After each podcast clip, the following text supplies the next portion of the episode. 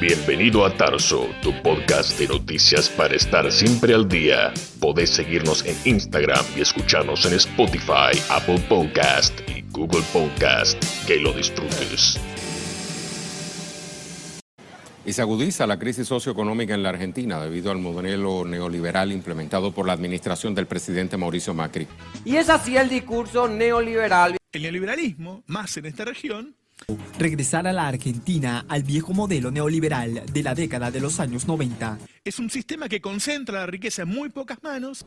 Este es un gobierno neoliberal. Son los hombres que vienen de aquellas políticas neoliberales. Estamos presentando el libro Macroeconomía, el impacto del neoliberalismo en la Argentina. ¿Cómo pasa con el neoliberalismo en el mundo? Desde su primer día de gobierno, abandona todos sus planes de campaña y plantea reformas ultraliberales. Y la otra es el neoliberalismo. Cristina Fernández de Kirchner y que hoy en día es la única opositora que claramente se propone enfrentar el modelo neoliberal que está tratando de reinstalar el gobierno de Macri en Argentina. Desde el año 76 en la Argentina hasta el año 2003 se impuso sobre nuestra economía y sobre nuestra política, sobre nuestra cultura, un programa que podemos sintetizar utilizando esa palabrita neoliberalismo. En la década de los 90, América Latina fue arrastrada por la marea del neoliberalismo. Ese es el neoliberalismo.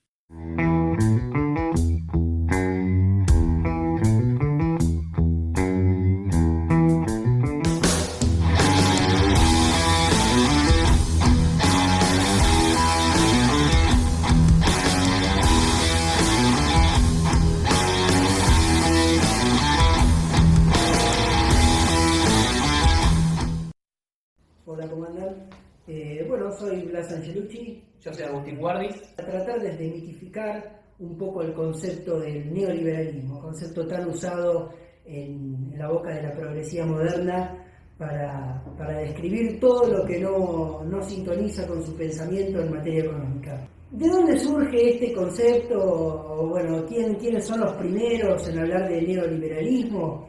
Bueno, padre del pensamiento liberal clásico, económico y político, eh, Ludwig von Mises. Habla de, en su obra eh, Socialismo, de 1922, habla de eh, una distinción que hay que hacer entre un viejo liberalismo liberalismo clásico y un eh, nuevo liberalismo. Las consecuencias lógicas últimas del liberalismo empiezan a hacer un poquito de agua. De todos modos, él lo que dice es que hay que reorientar los estudios del liberalismo, ayornarlo a nuestros tiempos, pero no abandonar las ideas de la libertad y de la militancia del liberalismo político clásico, porque en definitiva son las ideas que han traído prosperidad a la humanidad. Los viejos principios del liberalismo tienen que ser revisados. Las bases sociológicas y económicas de la sociedad han cambiado. Ya no llega a sus últimas conclusiones lógicas. Pero no hay que abandonar la propuesta política liberal. También advierte que nuestros rivales ideológicos, aquellos embanderados por el colectivismo o con el socialismo, están utilizando el término para denostar las ideas de la libertad o al menos advierte de ese peligro. Bueno, esta obra es de 1922, hoy en 2019 en Argentina Mises tiene más razón que nunca. Sobre todo si sos estudiante de las facultades públicas de la Universidad de Buenos Aires, tenés que padecer eh, este, este mal plagio eh, casi a diario. Bueno, ahora viviendo un poco a esta posición que, que denunció Blas sobre Ludwig von Mises, eh, decir que más que este concepto, esta palabra neoliberalismo eh, o neoliberal, eh, fue acuñada por primera vez por Alexander Rustov. Alexander Rustov, para que ustedes se den una idea, era un economista de la Escuela de Frankfurt, allá por los años 30, que se dedicaba, como estaba de moda en aquella Alemania, eh, a la economía de planificación nacional, a la economía centralizada de arriba hacia abajo, eh, de construcción estatal. Lo que estaba en pugna, como dice Blas en ese momento, era esta economía de planificación nacional versus la escuela austríaca, Mises, Hayek, Karl Menger en sus inicios, von Bauer, entre otros se pueden nombrar, y esta, este término fue acuñado por él, pero en primer término para denostar a los austríacos, para señalarlos con el dedo y decir, mírenlos, son aquellos que se oponen a la construcción de la nación, a la construcción de la planificación de la industria nacional. Obviamente, históricamente podemos ver que los austríacos no solo le ganan la guerra intelectual, epistemológica, sino que empíricamente lo destrozan. También es decir que este término neoliberal, liberalismo, eh, está mal usado, no tiene coherencia en sí. No hay tal cosa como nueva libertad. La libertad es siempre en todo lugar y en todo tiempo la misma.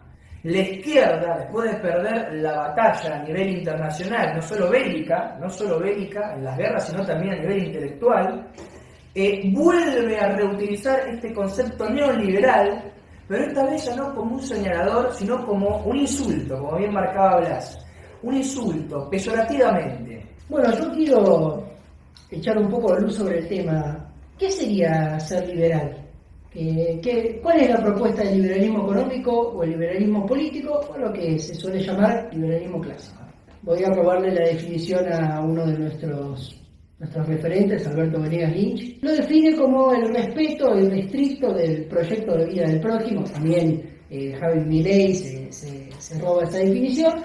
Tolerar el proyecto de vida del prójimo irrestrictamente. Es decir, mientras no perjudique derechos de terceros, no vulnere mi libertad o no se meta con mi proyecto de vida eh, personal, el proyecto de vida del prójimo es Bueno, un, un liberal clásico se propone defender tres principios fundamentales, la vida, la propiedad y la libertad. Es decir, al margen de si eh, cuánto Estado eh, toleramos, cuánto Estado queremos, qué valoración tengamos de cierto nivel de intervención del Estado, paréntesis, no los niveles ridículos de intervención del Estado que tiene Argentina, el Estado se mete prácticamente en nuestra cama. ¿Por qué defender la vida? Y porque es el principio de todo. Eh, no podemos hablar de ningún tipo de, de propiedad o ningún tipo de libertad posterior si no defendemos la vida. ¿Por qué defender la propiedad? Porque el, fruto de mi trabajo, el fruto de mis ganancias, el fruto de las ganancias de mis familiares, de mis amigos que deseen voluntariamente compartirlas conmigo, acá no me voy a poner en, los zapatos de General Perón diciendo que todos tenemos que eh, percibir solamente lo que trabajamos. Acá me refiero a eh, poder disponer de lo nuestro con absoluta libertad y con absoluta arbitrariedad. Y por último, el derecho a la libertad. Mi libertad termina donde empieza la libertad de otro. Es decir, cualquier acto que, que cercene mi comportamiento individual o mi libertad individual no es tolerable para un, libertad, para un liberal clásico. Ahora, una breve aclaración porque no quiero, no quiero ponerme en socialista y hablar solo de tipos ideales. Acá estamos hablando de una filosofía de vida política. Estamos hablando de una tendencia. Es decir, cada tema tiene sus pormenores, cada, cada medida se analiza. Los liberales no somos defensores, o al menos nosotros no somos defensores de proyectos eh, que nunca hayan existido, proyectos utópicos o ideas abstractas que al menor choque con la realidad se caen a pedazos. Eh, estamos hablando de una tendencia. Es decir, el proyecto liberal tiene que tender a que estos tres principios fundamentales, la vida, la libertad y la propiedad, se respeten lo más posible. Es que el comportamiento del aparato público, de nuestros, de nuestros conciudadanos, eh, de las personas que comparten la calle con nosotros, tenga el mayor grado de adecuación posible con la defensa de esos tres valores. Bueno, vamos a empezar cronológicamente, de alguna manera, pero también vamos a ir eh, mechando entre un gobierno y otro y otro y otro. Entre el gobierno de la dictadura del 76 al 83, el de Carlos Menem y el actual gobierno de, Mauricio Macri.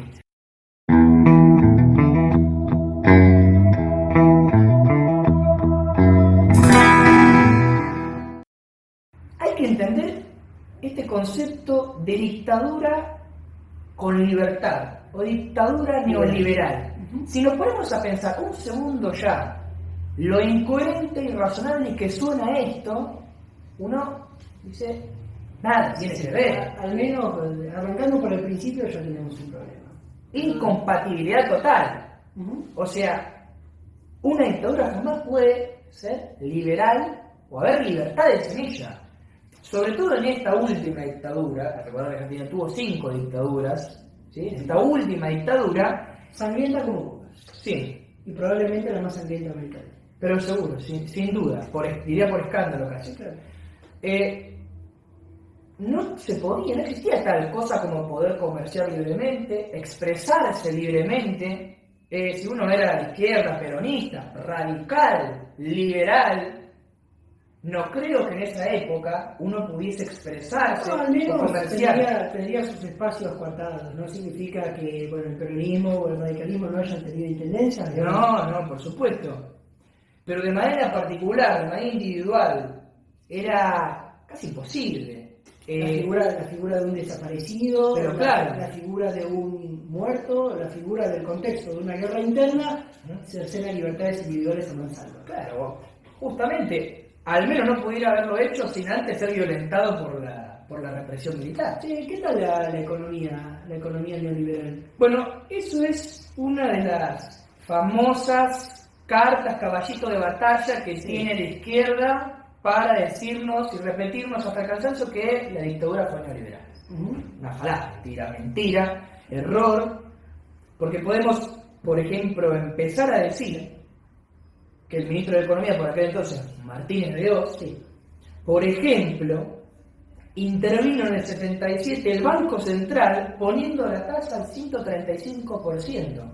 Sí. Imagínense si es una locura, está el 60% y nos quejamos con total, con total coherencia, en ese momento estaba el 135%. No, no, parece, no parece una medida muy liberal intervenir en el mercado precios. No, no, para nada. O, por ejemplo, cerrar el Congreso Nacional, saliendo un poco de la medida económica, ¿eh? cerrar el Congreso Nacional nos parece una medida muy liberal.